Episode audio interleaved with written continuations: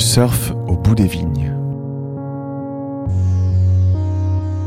Une généalogie du surf en Nord-Médoc.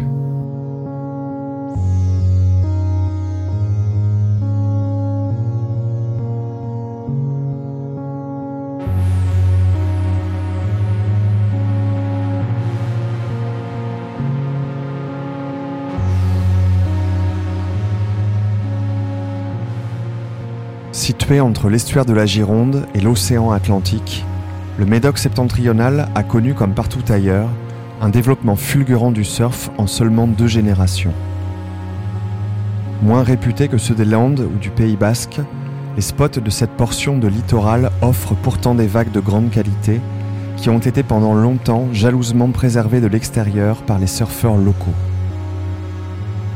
À travers une série d'entretiens menés avec elles et eux, ce podcast parcourt 50 ans d'histoire du surf en Nord-Médoc.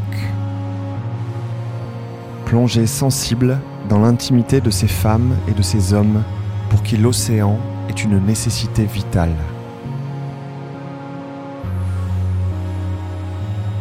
Troisième épisode, le surf au féminin. Je m'ennuyais sur la plage. J'avais tous mes copains qui étaient euh, profs à Cap 33 à l'époque. Et ils m'ont dit, bah, Isa, au lieu de t'ennuyer, euh, prends une planche et viens dans l'eau. Et c'est comme ça que j'ai découvert une planche de surf. Je devais avoir 12 ou 13 ans. Donc 78, 88, 90, début des années 90.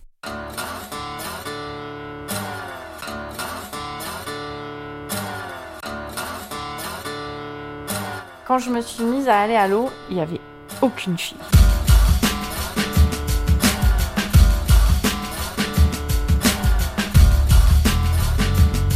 Nord-Médoc, Soulac-sur-Mer. Au début des années 90, le surf est en pleine expansion. Des écoles apparaissent sur les plages. La Fédération française vient de créer le brevet d'État surf. Des moniteurs fraîchement diplômés sont à la recherche de nouveaux publics pour vivre de leur passion. En 1991 sort le film culte Point Break. Dans le Nord-Médoc, le petit cercle d'initiés des années 80 commence à s'élargir. À Soulac, c'est Cap 33 l'antenne jeunesse et sport départementale qui propose les premiers stages de surf. C'est là qu'Isabelle Lafont fait ses premiers pas à l'eau. Rapidement mordue, elle rejoint la bande des Soulaquais qui sévissent dans les années 90. Jérôme Omar, Laurent Foxy, des Beach Boys aguerris qui consacrent alors beaucoup de temps au surf et l'emmènent dans les vagues avec eux. À cette époque, Isabelle est la seule fille à l'eau rencontre avec une pionnière du surf au féminin. Et j'avais une place super privilégiée quand j'y pense. C'était cool. J'étais qu'avec les gars du coin qui étaient tous un peu plus vieux que moi. J'étais la petite. Ils sortaient la petite, ils emmenaient la petite tout le temps. Donc c'était vraiment chouette. J'étais chouchoutée comme une petite sœur en fait. Donc c'était, euh, il prenait soin de moi, il faisait attention, il regardait toujours quand je me cassais la gueule parce que bien sûr j'avais un niveau bien moins élevé que, tout le monde. Et, euh, il m'apprenait, et ils étaient super cool là. Tout... Ouais, c'était, ils étaient vraiment sympas.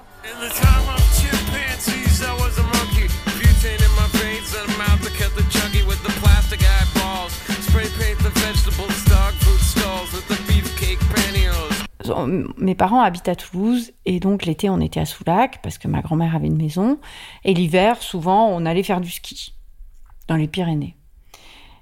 Et à partir du moment où j'ai commencé à surfer, j'ai plus voulu aller skier. C'est pour ça que je me suis jamais mise au snowboard parce qu'en fait toujours c'était l'époque où le snowboard aussi commençait à arriver dans les stations des Pyrénées.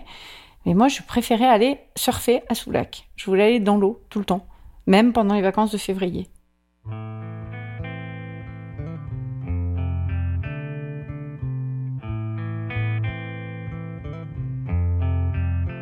Donc il a fallu acheter une grosse combinaison, une 6-4, qui est encore là au fond du jardin, enfin au fond de mon box. Euh, une Rip Curl 6-4, verte et noire, magnifique. Euh, aujourd'hui on la met, on a l'impression d'avoir un scaphandre. Hein. Mais surtout, surtout, surtout, c'était pas une coupe fille, c'était une coupe mec, parce qu'il n'y avait pas de vente de combi avec les formes des filles. Donc j'avais la poche devant entre les jambes et puis la, un petit peu au niveau du thorax, ça, comprimait un petit peu. Euh, voilà.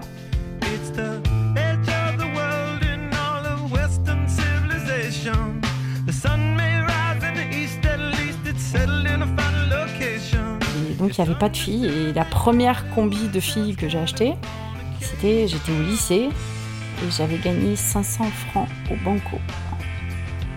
Et j'avais gardé le banco comme ça en me disant j'irai changer quand j'irai m'acheter ma combi. Et j'étais allée m'acheter un shorty euh, à Monta aussi. Et il venait juste de recevoir euh, les, premières combis coupe-fille. Voilà. C'était euh, ouais, 4-5 ans après que je, je me sois mise au surf. Donc c'était long toutes ces années avec des combis de mecs. Voilà, je peux le dire, j'ai surfé avec une poche à couilles alors que je n'en ai pas.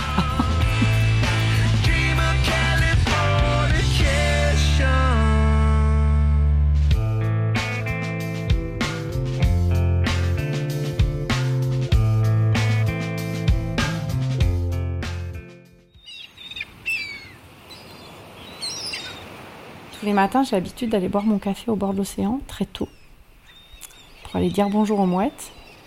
Et je continue à, observer comme ça, et c'est un moment ultra privilégié. Alors quand les conditions sont magiques euh, de bon matin, bien sûr que je vais chercher ma planche et que je vais directement dans l'eau. Mais sinon, je bah, j'ai plaisir à imaginer comment va être la journée et à quel moment je vais pouvoir aller à l'eau.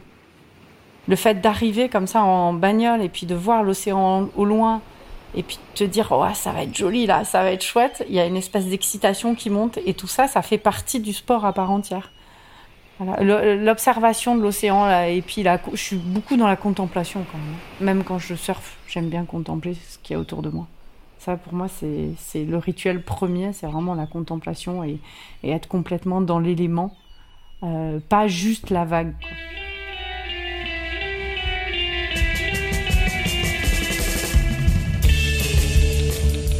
Euh, les rituels d'après, c'est euh, petit débrief entre nous, rigolade. On enlève les combis, on essaie de se sécher, on a du sable plein les pieds, c'est assez désagréable par moment et on s'en fout. On se réchauffe quand il fait froid, on met le chauffage à fond dans la bagnole quand c'est l'hiver. Euh, l'été, on reste sur la plage. En fait, on vit au rythme des saisons. Les rituels sont mouvants au rythme des saisons pas les mêmes. Et puis souvent, on aime bien boire un petit verre, euh, un petit apéro au sunset après une belle session. Ça, c'est des moments assez, assez géniaux. Bah, toujours en fait le partage. C'est pas chacun rentre chez soi. Il y a toujours un petit after en fait où on est entre nous et, et, où on, prolonge en fait la session hors de l'eau. Ouais, c'était pourri, ça fermait aujourd'hui. Ouais, il y avait du jus, t'as vu, je me suis retrouvée à 200 mètres. Ouais, moi j'ai préféré sortir, je suis rentrée. Ah, est-ce que j'ai pris sur la gueule? Waouh, à un moment t'as pris une droite de dingue. Oui, bien sûr, c'est trop chouette. En fait, je pense que euh, il y a le moment de la glisse. On dit que le, surf, c'est allez, c'est 98% de rame et 2% de glisse. Et encore, le pourcentage de glisse est énorme dans ma statistique. Mais euh, il n'y a pas que ça, il y a tout ce qui va à côté. Et, l'instant de la glisse, en fait, il est tellement infime dans tout ce que représente le surf qu'il faut le prolonger, il faut le cristalliser ce moment. Donc après la session, bien sûr qu'on reparle de euh, telle vague ou telle vague. Surtout quand elle a été bien. Ou surtout quand elle a été énorme et que tu l'as prise dans la gueule.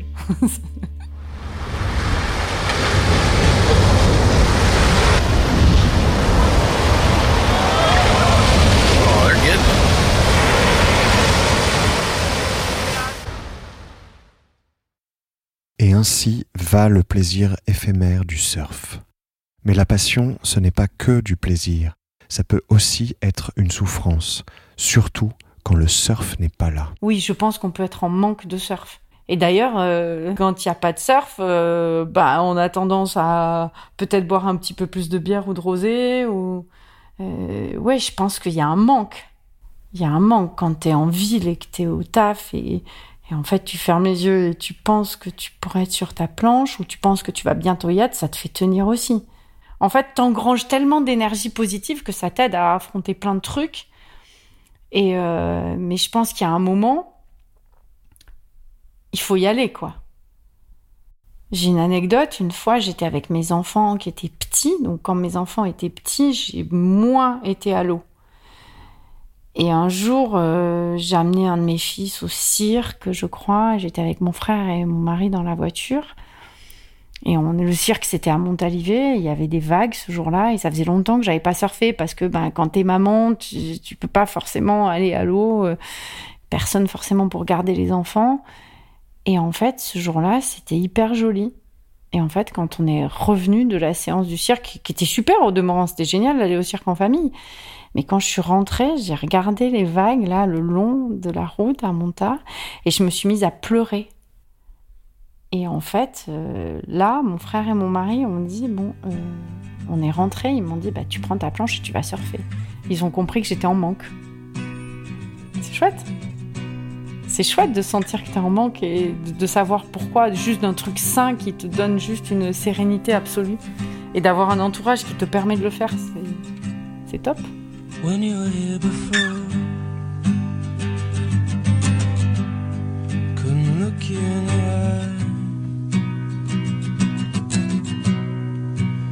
Just like an angel. Your skin makes me cry.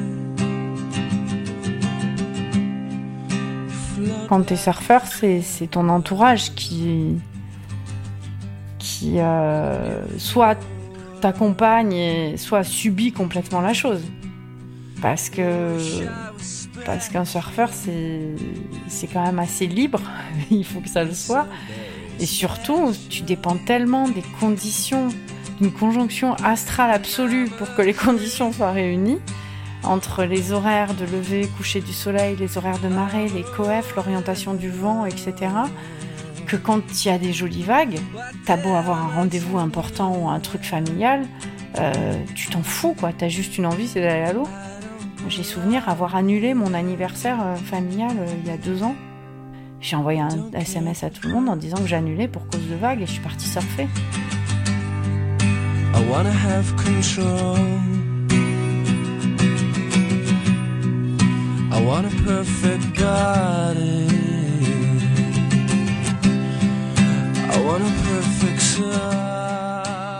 Et au final, je me suis dit, bah, si les gens se vexent, tant pis. Et tout le monde m'a dit, bah, t'as bien raison. Donc c'est hyper important d'être accompagné. Euh, moi, j'ai une chance inouïe. Je remercie infiniment mon mari, qui s'appelle Cyril. Et même mes enfants qui m'encouragent parce que qu'ils te permettent justement d'être serein avec ça. Si tu es obligé d'avoir ta montre en disant merde, mon mec il va gueuler parce que à telle heure je suis pas rentrée, tu as besoin de laisser la notion de temps pour euh, vivre ton surf euh, de façon sereine et épanouie. Tu peux pas surfer avec une montre, c'est pas possible. Et puis quand on veut aller à l'eau, de toute façon, on en a un peu rien à faire.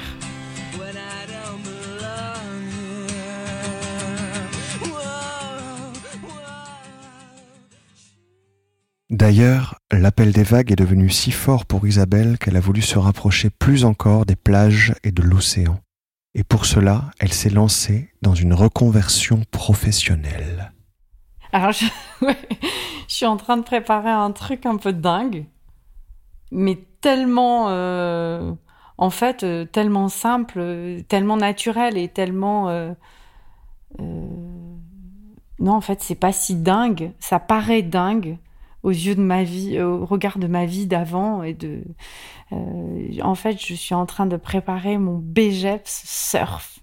Exactement, BGEPS activité nautique mention surf. Ça s'appelle comme ça. Et ça va me permettre d'être prof de surf. Et du coup, d'enseigner ça et de transmettre surtout cette passion à des gens et de voir des étoiles dans leurs yeux. Et juste cet échange et ce partage, tu vois, j'en ai des frissons rien d'en parler parce que, parce que ça va être top, mais la route est, est un petit peu sinueuse et on va voir à quelle échéance, mais un jour je vais la voir. Je sais pas quand. Voilà, ça démarre euh, maintenant et on verra quand est-ce que je serai habilitée à, à enseigner, mais je lâcherai pas l'affaire parce que parce que c'est une reconversion. Enfin, ça, ça s'est décidé là hein, cet été. Euh, et en fait, euh, je crois que c'est exactement ce qu'il faut que je fasse. Il n'y a pas le choix.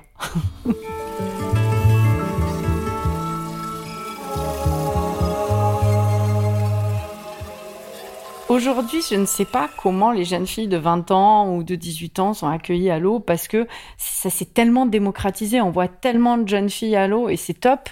Euh, moi, je suis d'une génération où, d'une, quand je suis allée à l'eau, il n'y avait pas de filles et j'étais la plus jeune, donc les gens étaient super sympas. Et maintenant, je fais partie des, plus vieilles, des vétérantes, et du coup, les jeunes sont super respectueux. J'ai même eu un gros traumatisme il y a deux ans quand un jeune homme est arrivé à l'eau et m'a dit mais allez-y madame, hein, prenez la vague. En me vous voyant, c'était violent, ça, ça a été horrible. euh, donc oui, en ce qui concerne mon expérience, clairement, euh, les mecs sont cool.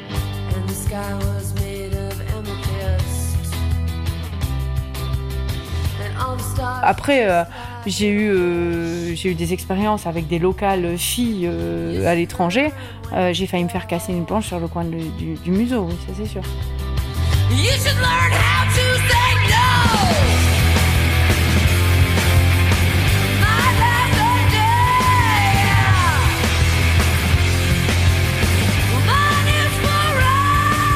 Alors, je vois pas beaucoup de filles en shortboard ici. Il y a beaucoup de filles en longboard, donc plus dans le spirit de euh, euh, tu glisses vraiment, tu vois, tu es, tu épouses. Après, il y a peut-être, j'ai pas vu de, tu vois, je pourrais te citer des noms de, de- jeunes garçons, enfin de jeunes, des gars d'ici euh, qui, ont un super surf, qui vont dans du gros et, qui tubent et qui font des figures aériennes. Autant en filles, je saurais pas t'en citer parce que j'en ai pas vu ici. Je vois plutôt des longboardeuses. Et Il y a des jeunes longboardeuses qui ont un style absolument merveilleux et qui sont euh, d'une élégance absolue. Mais là, elles dansent carrément sur les vagues. Moi, j'étais ridicule, on allait surfer n'importe comment. Aujourd'hui, t'as t'as tout un truc qui va autour où les filles sont d'abord hyper jolies, avec des jolis combis, tu vois. C'est hyper esthétique et la façon dont elles surfent, c'est vraiment, c'est poétique presque. C'est de la danse sur l'eau. Euh, chose que je faisais pas du tout à l'époque, moi. je suis pas du tout. Non, en fait, je me retrouve pas. Je les trouve très jolies et très gracieuses. Alors, je sais pas que dire que je suis moche et disgracieuse quand.